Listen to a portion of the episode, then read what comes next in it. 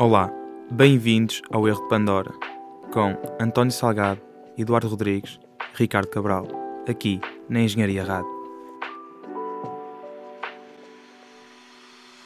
Sejam todos muito bem-vindos ao novo episódio do podcast Erro de Pandora. O meu nome é Ricardo e estou acompanhado dos dois anfitriões deste podcast, António e Eduardo, e o nosso convidado de hoje é Pedro Freitas, doutorando em Economia e professor na Nova School of Business and Economics, onde também é membro do grupo de investigação Nova Center for the Economics of Education. Tem ainda uma diversa um, investigação, principalmente na área de economia da educação, sobre a qual nós vamos debater um pouco hoje. Olá, Pedro, obrigado por ter aceito o nosso convite, é um prazer tê-lo cá. Olá, muito obrigado, é um gosto. Muito obrigado. Nós gostaríamos de começar a conversa um, falando um pouco daquilo que é o paradigma atual da educação em Portugal. Efetivamente, por exemplo, temos um indicador dado pela OCDE, dado também sobre uh, os resultados do teste PISA, que coloca Portugal um bocadinho acima daquilo que é a média europeia, mas ainda longe dos lugares de topo. Portanto, a pergunta prende-se um pouco com como é que o Pedro vê a posição de Portugal, principalmente em relação à educação na União Europeia, mas também quando comparamos com os países mais semelhantes. Bem, olá a todos outra vez e obrigado pelo convite para estar aqui no Erro de Pandora, é um gosto grande. Uh, eu, eu costumo dizer que eu não sou pessimista em relação à evolução do sistema português nos últimos anos, eu acho que o sistema evoluiu. Mas temos que pensar que nos últimos 40 anos, quisermos, tivemos dois fenómenos. Tivemos um fenómeno de grande massificação da acesso ao ensino, porque apesar de, uh, a seguir ao 25 de Abril, muita muito grande parte da população já ter o primeiro ciclo completo, estávamos muito longe de atingir taxas de escolarização mais elevadas, nomeadamente segundo ciclo, terceiro ciclo e secundário, portanto houve aqui uma massificação do acesso. E o risco quando se faz uma massificação do acesso é, obviamente, nós massificamos o acesso, mas como estamos muito preocupados em ter pessoas na escola, porque é essa a prioridade, depois não olhamos tanto para a qualidade da aprendizagem que está a ser feita. Eu acho que de alguma forma o país conseguiu conjugar estas duas coisas. Portanto, hoje temos muito mais pessoas uh, no sistema de ensino, temos muito mais pessoas no ensino superior, sem dúvida, desde logo, mas de facto, quando olhamos para os resultados em testes internacionais comparáveis, uh, nós vemos que o país evoluiu, ou seja, Portugal é dos países que mais evoluiu no PISA, teve um, um, um aumento sustentado também em testes como o TIMS e o PEARLS. Eu acho que a questão do sistema de ensino português eu, eu, eu, gosto de pensar em três momentos, não é? Portanto, ou seja, basicamente de massificação, que vai até ao final dos anos 90. Depois, no final dos anos 90 e início dos anos 2000, quando os resultados nestes testes internacionais começam a ser publicados, e os resultados portugueses eram muito maus. De facto, quando em 95 saem os primeiros resultados do TIMS, quando em 2000 saem os primeiros resultados do, do, do PISA, e o TIMS é feito a alunos de quarto ano e o PISA é feito a alunos de 15 anos, portanto, ali entre o nono e o décimo ano, os resultados eram muito maus. Isso despertou a atenção para uma necessidade acerca da qualidade das aprendizagens. Eu acho que isso permitiu que nos últimos 20 anos, de facto, houve uma melhoria da qualidade e os resultados aumentassem. O que eu acho que é o desafio hoje é que a desigualdade no sistema ainda é muito grande. É no sentido que massificou-se o acesso, os resultados melhoraram para todos, sobretudo nos últimos 20 anos, mas neste momento eu acho que há um desafio de desigualdade. Porque, de facto, quando nós olhamos para os resultados do PISA o intervalo entre os alunos mais pobres e os alunos mais ricos, que no ano 2000 era cerca de 100 pontos, em 2018 continuava a ser 100 pontos, ou seja, o diferencial dos resultados daqueles alunos de famílias mais privilegiadas e menos privilegiadas não fechou, independentemente de todos terem melhorado, e isso é bom, portanto, ou seja, há uma melhoria transversal, mas não há um intervalo, uhum. não há um gap entre os alunos mais ricos e mais pobres que tenha fechado. E depois nós vemos a, a outros fenómenos, por exemplo, vocês, vocês estão no Norte, estudam no Norte, há um inquérito, do, um inquérito, ou um trabalho feito do Inquérito Social Europeu, publicado há coisa de 15 dias, que mostra que um filho de um licenciado tem sete vezes mais probabilidade de se licenciar do que um filho do não licenciado no norte do país. Isso é um dos resultados mais altos de toda a Europa. Portanto, ou seja, um dos resultados mais altos no sentido de maior de desigualdade. Portanto, eu acho que este é neste momento o grande desafio do sistema, é, para além de outros podemos, podemos falar, mas eu diria como objetivo de longo prazo. Se o objetivo de longo prazo há 40 anos era massificar o acesso, se o objetivo de longo prazo há 20 anos foi melhorar a qualidade, porque nos assustámos quando vimos os primeiros resultados do Teams e do Pearls, e do Teams do Pearls e do PISA, e por isso evoluímos, Eu acho que o desafio agora é fechar a desigualdade. Fechando a desigualdade, garantindo que continuamos a progredir. Ou seja, não é fechar a desigualdade no sentido que todos temos piores resultados. É no sentido que todos conseguimos melhores resultados. Pedro, acho que uma, uma, das questões que temos que fazer quando, quando fala desses testes standardizados é perguntar-lhe exatamente o que é que o Pedro acha sobre, sobre esses testes, sobre a fidedignidade desses testes no que toca a avaliar realmente um, pronto, o, o nível de, de, aprendizagem dos alunos um, que, que, têm, que eles têm neste caso.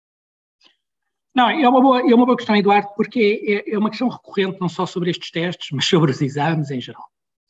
Eu, eu ponho sempre um ponto em cima da mesa, que é não há nenhum método de avaliação infalível.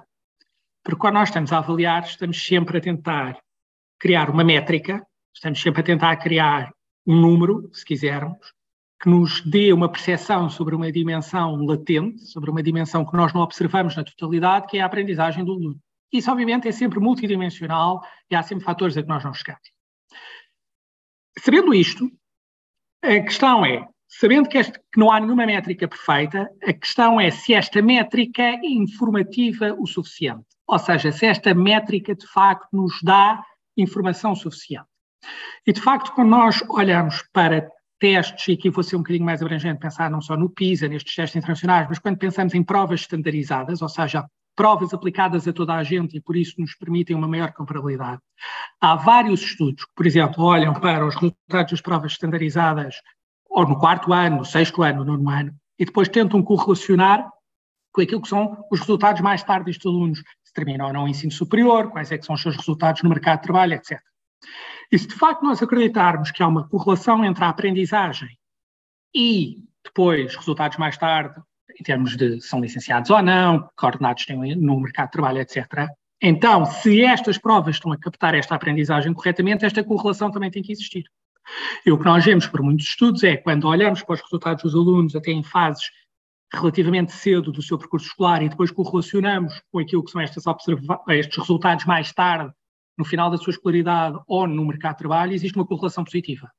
O que significa que estas provas são imperfeitas, sem dúvida, mas captam, de um ponto, de um ponto de vista global, eh, a aprendizagem do aluno. Porquê? Porque elas próprias estão correlacionadas mais tarde com os resultados que estes alunos têm quando acabam a sua vida escolar ou quando vão para o mercado de trabalho. Sobre o PISA, por exemplo, isso é um tema que nós trabalhamos porque aqui uh, no centro, eu trabalhei aqui com colegas meus, porque o PISA, por exemplo, é um teste feito por amostragem, ou seja, aquilo não é feito a todos os alunos, é feito, em Portugal tem sido ali entre os 5 mil e os 8 mil alunos, e nós uh, fizemos uma série de testes à amostragem do PISA em vários anos, e até encontramos que havia grupos que estavam mais representados e outros menos representados, mas, por exemplo, a tendência de evolução dos resultados portugueses não se eliminava quando nós tentávamos corrigir para os potenciais problemas da amostragem que o PISA tinha. Portanto, ou seja, a evolução que Portugal teve, mesmo depois que corrigíssemos para algumas questões de amostragem, a evolução do país mantinha-se. Portanto, ou seja, a tendência estava lá a mesma. Portanto, o que eu diria é, há sempre uma enorme diabolização. Eu acho que, às vezes, nós temos um discurso excessivamente... Há imensas paixões sobre testes e exames e, e provas, pronto, há, é um tema que apaixona. E eu acho que eu, eu, eu, eu, acho que nós temos que convergir para uma noção de não há métodos de avaliação perfeitos. Todos os métodos de avaliação são imperfeitos. Dentro das suas imperfeições, eles são informativos ou não são informativos. Dão-nos, acrescentam-nos a informação ou não nos acrescentam a informação. Eu acho que a evidência que temos é que nos acrescentam a informação e, portanto, não os devemos negligenciar nem fingir que eles não servem para nada, porque estaremos a negligenciar informação relevante. Tenho também uma, uma questão, não sei, Ricardo, posso? Força, é. claro. Sim, sim, é só, então, nesse sentido, por exemplo, se pegassem algum teste standardizado, na sua opinião, que alterações é que realizaria de modo a conseguir uma correlação ainda mais positiva? Ou o que é que acha que conseguiria atingir isso? Olha, eu vou usar aqui um bocadinho a questão dos exames nacionais, porque um dos problemas que nós temos, o PISA tem aquilo a que se chama questões âncora, ou seja, questões que se repetem basicamente em todas. O PISA é feito três em três anos. Agora, nesta última leva, não foi três em três por causa da pandemia, era para ser em 2021, foi agora em 2022. Mas o PISA tem aquilo que se chamam questões âncora, ou seja, questões que mais ou menos são sempre as mesmas ao longo do tempo, que é para garantir uma maior comparabilidade do teste ao longo do tempo. Aliás, essa é uma das vantagens do teste, é a sua comparabilidade intertemporal, no fundo, não é? Ou seja, conseguimos perceber a tendência dos resultados. Eu diria que talvez uma das discussões que nós devemos ter sobre os exames nacionais, que no fundo é uma espécie de prova standardizada que nós, que nós temos, quer dizer, no sentido que é uma prova aplicada a toda a gente, uh, no mesmo momento, etc. Eu acho que nós devemos pensar em como é que podemos melhorar a comparabilidade dos nossos exames ao longo do tempo.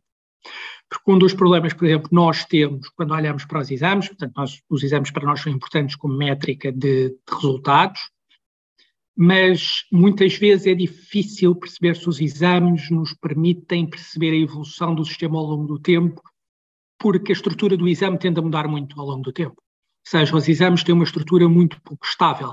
Por exemplo, agora na pandemia tiveram uma estrutura muito pouco estável, mas isso foram por questões circunstanciais. Mas, por exemplo, nós tivemos uma moda do exame de matemática há dois anos, que foi 19, depois o ano passado já foi mais normal e este ano voltou a ser 18.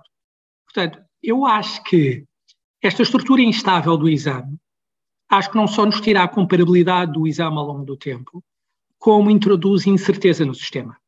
No sentido que os alunos, os professores, as escolas, os pais têm maior incerteza sobre ah, como é que vai ser o exame este ano, ou como é que não vai ser o exame este ano, ou vai ser mais fácil, ou vai ser mais difícil, ou este ano este ano eles lá foram pôr lá umas questões que ninguém estava à espera. Eu acho que esta uh, incerteza não é boa, primeiro, para quem faz o exame. Depois aumenta o peso do exame, no fundo, para, para, que, para aqueles que têm uma visão de que o exame deve valer menos, aumenta o peso do exame no sentido que lhe, que lhe está associado a uma maior incerteza, e depois não nos ajuda a comparar ao longo do tempo. Portanto, eu se a alteração faria era de termos uma estrutura mais estável, mais previsível, e mais comparável ao longo do tempo, fazendo exatamente questões, ou estruturas de questões, ou grupos de questões, que nos permitissem perceber tendências uh, ao longo do tempo, coisa que hoje em dia os exames nacionais portugueses nem sempre é fácil de fazer. Ao contrário, por exemplo, de, outros, de outras provas standardizadas que existem noutros países. Mas eh, essa estabilização daquilo que é o modelo do exame também não levaria a que ele fosse mais previsível e, portanto, que os resultados tivessem uma tendência dentro daquilo que é simplesmente a estabilização do, do modelo do exame, no sentido em que os alunos estariam mais preparados meramente porque o exame está mais estagnado, sua, ou seja, a sua forma está mais estagnada, não porque eles efetivamente estão a ter uma aprendizagem superior.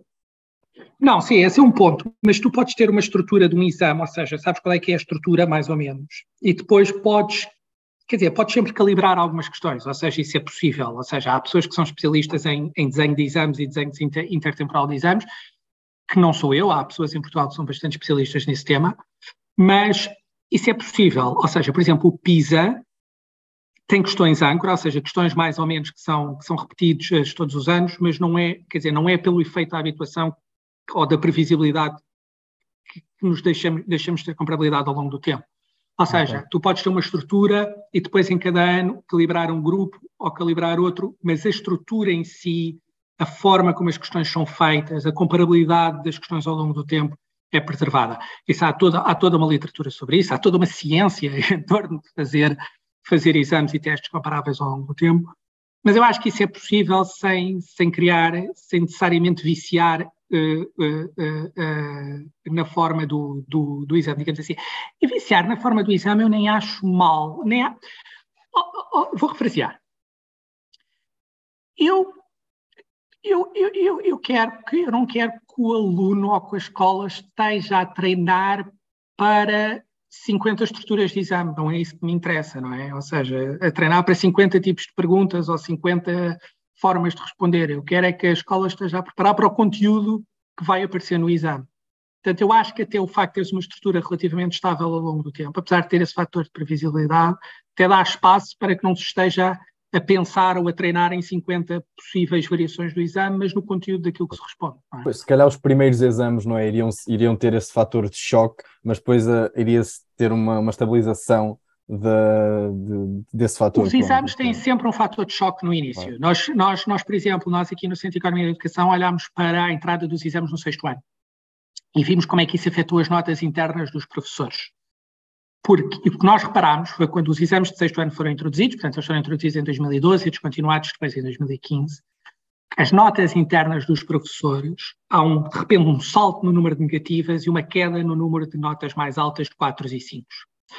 E a razão para isto é muito clara, que é, perante um instrumento de avaliação externa, os professores, a primeira reação que têm é tornar-se mais conservadores na forma como avaliam os seus alunos. Isto é normal. E o que nós avaliamos depois ao longo do tempo, enquanto os exames tiveram, uh, tiver, tiveram lugar, portanto até 2015, é que depois as escolas, lentamente na sua distribuição de notas internas, foram, uh, no fundo, corrigindo parte deste efeito imediato. Portanto, isso é totalmente normal, isso é verdade. Sempre que introduzimos exames há um choque até na própria forma como os professores fazem as suas avaliações, esse efeito de choque depois vai, vai se desvanecer. Que é como tudo, não é? Quando nós introduzimos uma coisa nova em qualquer dimensão, quando introduzimos uma política, há um período de transição e isto aqui não é, não é diferente nessa, nessa perspectiva. Também uma questão, eu aqui neste caso poderei não estar certo, mas eu também não, esper, não, te, não esperaria uma tendência natural simplesmente de evolução dos resultados ao longo do tempo onde eu exemplifico, por exemplo, o Flynn Effect, em que existe esta tendência para o aumento do, do QI, de, quando nós comparamos, por exemplo, o nível médio de 1910 versus o nível médio atual, um, existe um aumento de QI de 3 pontos por década, mais ou menos, eh, e portanto, nesse sentido, também nós esperaríamos uma tendência natural de melhoria neste tipo de resultados standardizados? Há um grande debate em economia da educação sobre, sobre esse tema, precisamente. Há um paper engraçado que saiu na Nature há coisa de um ano, que é feito pelo Patrinos, que é o, um dos responsáveis do Departamento de Educação do Banco Mundial, por mais uma série de autores, em que eles fazem um bocadinho essa questão, que é, eles olham para a evolução da, da taxa de inscrição no primeiro ciclo. Nós às vezes não temos noção, mas a educação massificou-se grandemente no mundo nos últimos 30 anos. Ou seja, hoje em dia, mesmo em, em países pobres, são países menos desenvolvidos, o acesso à escola é muito maior. Aliás, uma das consequências da pandemia é que todo o acesso à escola que se garantiu em zonas mais pobres no mundo nas últimas décadas, uma, uma parte substancial deste progresso foi destruído, porque nós em Portugal estamos a discutir se as aprendizagens foram feitas ou não, nos países mais pobres estamos a falar de crianças que desapareceram do sistema de ensino e que não voltaram. Mas voltando ao ponto que eu estava a dizer, eles olham para a evolução das taxas de inscrição no primeiro ciclo e notam que em muitos países, incluindo países pobres, basicamente hoje quase todos os miúdos, ou muito, uma, uma grande porcentagem dos, dos alunos ou das crianças vai à escola. Mas depois olharam para uma série de testes estandarizados uh, à saída do quarto ano, ou seja, aos 10 anos, recolhidos em várias partes do mundo ao longo do tempo, e o que eles notam é que, apesar da taxa de inscrição ter aumentado, os resultados, em muitos casos, têm uma linha horizontal, ou seja, não variaram. Por sua vez, para os Estados Unidos, há testes estandarizados que são feitos desde os anos 70, portanto, ou seja, uma série longa que observa muitos alunos ao longo do tempo, e que nota o contrário, que não é verdade, ou seja, que os resultados não estão, não estão estabilizados, ou seja, que os resultados têm evoluído ao longo do tempo. Portanto, essa até é uma questão, se quisermos, é uma questão empírica, para a qual existem dados um bocadinho uh, contraditórios, porque, e, e, e, isto é mesmo um debate depois depois mais apaixonado também, porque há quem diga que nós massificámos o acesso, mas verdadeiramente não estamos a ter um movimento proporcional nas aprendizagens, e há quem diga que não, que isso não é verdade, que apesar da massificação do acesso, uh, em países onde temos séries longas, testes standardizados, vemos a evolução. Portanto, eu diria que, é, que esse é até um bom ponto, que é uma questão, é uma questão, é uma questão de investigação, não é? Que está, que está um bocadinho aberto, uh, até porque dados, dados diferentes não nos dizem exatamente a mesma, a mesma coisa.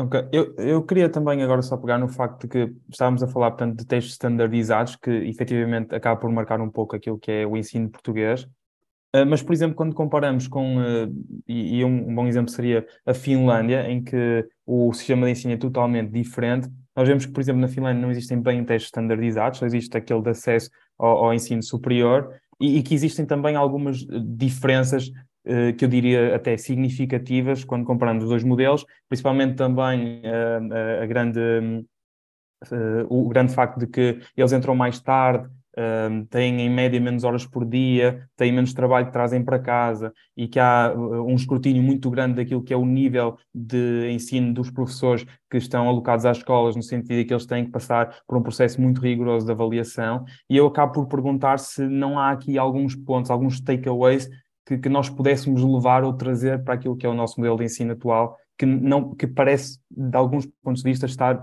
longe do eficiente? Eu, quanto ao exemplo finlandês, eu, eu acho que é importante ressalvar que a Finlândia e a Suécia por motivos diferentes.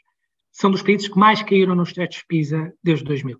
Ou seja, Uh, é, o sistema português também já teve esta fase de olharmos para modelos, portanto, já, já, já houve várias referências e também já houve um período em que foi a Finlândia.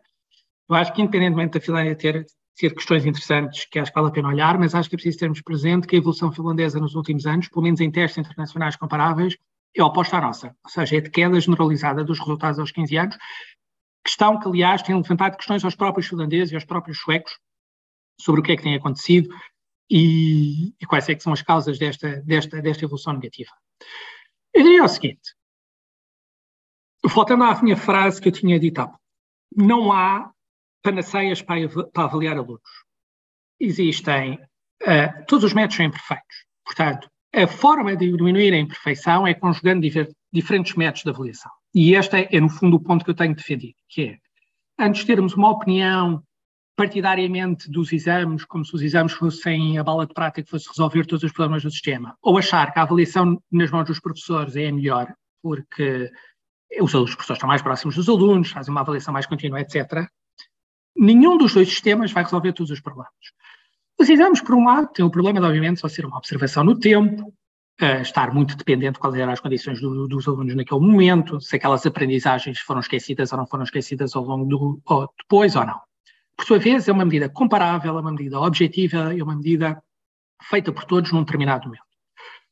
Por seu lado, a avaliação dos professores é uma avaliação que, obviamente, é mais contínua, é mais próxima dos alunos, mas nós sabemos hoje que as avaliações dos professores têm imensas fontes de enviesamento. Quer dizer, vocês são os três rapazes, saíram da escola há menos tempo que eu, e uh, deverão, quer dizer, se vocês olharem para uma pauta de notas internas e se começarem a olhar para as notas dos rapazes e para as notas das raparigas, há ali diferenciais grandes e que no sistema de ensino português têm vindo a crescer e que são muito influenciadas pelo comportamento em sala de aula dos rapazes ser normalmente pior do que as raparigas e isso depois repercute-se nas notas internas.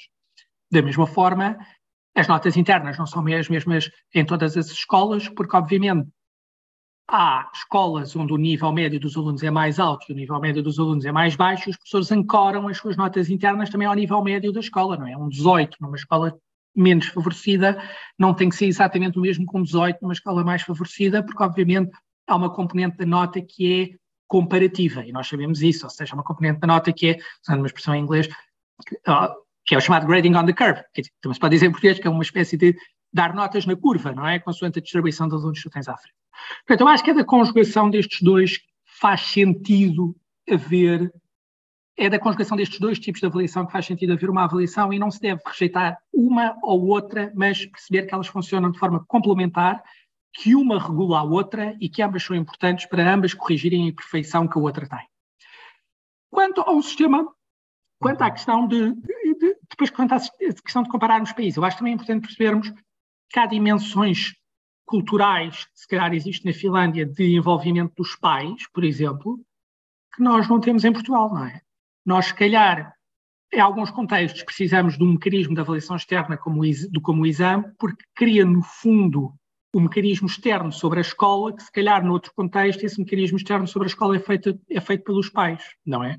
Ou seja, se calhar aquele exame, num contexto, num contexto de uma determinada escola, é importante para que a escola tenha um objetivo comum para o qual trabalhe, que não existe, não seja preciso criar um contexto finlandês em que essa pressão, quando aqui as aspas uh, necessárias, mas pusemos este, ou este foco num objetivo de longo prazo é feito pelos pais. Portanto, e nós não temos, nós, te, nós temos que pensar quando olhamos para o sistema, temos escolas onde há pais presentes e onde não há pais presentes, onde há famílias mais exigentes e famílias menos exigentes, e se calhar na Finlândia esta heterogeneidade é menor. E sendo menor, o sistema pode responder de outra forma que não é possível num contexto português onde o que está por trás é um contexto de grande desigualdade social que depois também acaba na escola, necessariamente. Também abordou uma, uma questão interessante. No exemplo em que na avaliação contínua, nas escolas nós temos diferentes, diferentes avaliações, a distribuição também não será, diferente, não será necessariamente igual, mas se nós tentássemos de alguma forma standardizar por percentis, por exemplo, eh, não conseguiria resolver o aspecto de que algumas escolas sistematicamente vão dar notas acima mas standardizando, isso aí seria relevante, não é? Portanto, um aluno que está no percentil 99 teria uma determinada nota que seria a mesma independentemente da, da nota que ele tivesse na escola. Uh, por exemplo, uma mas escola aí, privada. eu, eu percebo essa questão. A questão é que o sistema, e ainda bem, dá autonomia também na escola na criação dos seus critérios de avaliação. Ou seja, aquele 99 percentil podia corresponder a escolas que dão mais peso a umas componentes ou outras componentes. Portanto, aí a nossa comparabilidade nunca estaria totalmente preservada, não é? Porque, quer dizer, isso poderia ser mais verdade se as escolas pesassem todos os mesmos fatores e nós sabemos que as escolas não pesam todos os mesmos fatores. E, quer dizer, isso faz parte da autonomia de escola e eu acho que deve ser assim. Uh, eu acho que isso é ok. Eu acho é que então eu prefiro ter um mecanismo regulador que o faça, preservando a autonomia da escola, decidir o que é que quer avaliar, e isso é com a escola, mas tendo um mecanismo regulador destas mesmas avaliações. E é para isso que serve a avaliação externa. Não sei se eu acho que te interrompi, António, desculpa. Não, não, não, mas uh, percebeu claramente a, a minha questão. Obrigado. Exatamente, eu acho que tocou aqui num ponto que eu acho muito interessante, tem a ver com a autonomia das escolas e que é um, um, algo que normalmente é muito discutido, que, tem, que é em relação às metas curriculares e, portanto, aquilo que nós uh, pressupomos enquanto sociedade que deve ser ensinado a, aos alunos nas diferentes faixas etárias e nas diferentes disciplinas. Eu gostava de saber a opinião do Pedro uh, no que toca realmente à, à, autonomia que uma escola deveria ter na, no ensino que quer dar aos, aos seus alunos, portanto, nas metas curriculares que, que quer propor aos seus alunos. Eu acho que, ou seja, eu, eu, vou fazer primeiro aqui um parênteses, que é uh, eu não tenho estou, estou à procura das palavras para melhor dizer isto. Uh, eu não tenho uma noção de que a discussão do currículo vai ser é o principal ponto da discussão do sistema. Porquê? Há em Portugal uma intensa paixão a discutir o currículo. E o currículo é essencial. Eu não ponho de todo isso em questão. Metas claras, objetivos claros, um currículo estruturado é essencial.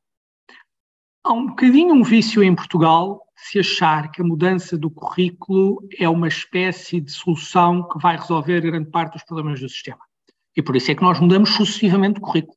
Nós temos sucessivas mudanças de currículo, muitas vezes sem avaliar a mudança anterior, e até porque, mais uma vez, todos os temas têm paixões, e se há tema que acolhe imensas paixões, é o tema curricular e sobre a forma como o currículo deve ser feito. Aliás, eu acho que era importantíssimo que pudesse haver genuinamente um acordo acerca de qual é que é o currículo que existe a longo prazo, para não estarmos sempre nesta mudança constante que temos no sistema. Quanto às metas curriculares, eu tenho a tendência a achar que as metas curriculares devem ser iguais para todas as escolas por uma razão. Porque se não forem iguais, podes isso pode ser um mecanismo de desigualdade. Porque as escolas em meios mais sociais mais deprimidos podem colocar, no fundo, o patamar muito abaixo e as outras para o patamar muito acima, não é? Ou seja, uma reação normal de achar que aqueles alunos não conseguem ir mais longe, portanto vamos diminuir ao máximo, vamos diminuir o, o patamar de forma a chegar àquilo que é possível e nos, outro, e nos outros fazer exatamente o contrário, ou seja, tentar fazer, puxar ao máximo. O que eu acho é que, independente das metas curriculares serem iguais, eu acho que devem ser, depois pode haver autonomia, e essa autonomia já existe dentro do ciclo, em que momento é que se dá diferentes conteúdos da matéria, mas eu acho que deve haver uma autonomia pedagógica. Eu acho que essa autonomia pedagógica deve existir. Aliás, nós estamos num período em que foi aplicada agora uma flexibilização curricular, ou seja, em que se vê o currículo de forma mais horizontal, se quisermos, ou seja, no sentido em que as disciplinas podem cruzar em torno de determinados temas, etc. Esta flexibilização curricular foi inserida em Portugal depois de uma avaliação da OCDE que eu acho, honestamente, que não nos dava grandes pistas acerca se esta flexibilização curricular funcionava ou não. Como esta flexibilização curricular já aconteceu há algum tempo, eu acho que era bom nós olharmos para ela e perceber como é que ela tem funcionado ou não, e até para perceber como é que escolas diferentes e alunos diferentes responderam a este, a este mecanismo. Eu devo dizer que, ao contrário de também é um tema que levanta paixões, a questão da flexibilização curricular. Eu devo dizer que não tenho nenhum preconceito à partida a achar que funciona ou que não funciona. Acho que tem vantagens e desvantagens e acho que foi aplicada de uma forma que pode trazer benefícios ou não. Acho que é preciso avaliar muito mais como é que ela tem sido implementada e os resultados que tem, que tem gerado. Eu gostava, portanto, avançando para a próxima pergunta, gostava de pegar uh, um pouco naquilo que o Pedro falou da desigualdade do ensino.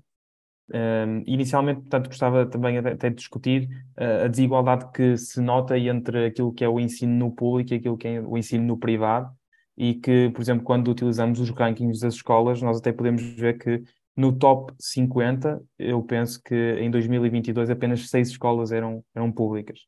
Eu gostava, portanto, de perceber uh, porque é que isto acontece, primeiro, e depois que medidas podemos ter para, para corrigir este, este esta falta de balanço, no fundo. Uh, para já, vamos acabar aqui com uma desigualdade entre nós, que só agora é que eu me apercebi que é vocês tratarem por você, portanto, podem tratar por tu, que é mais fácil. Portanto, uh, eu estou a perceber é, disto.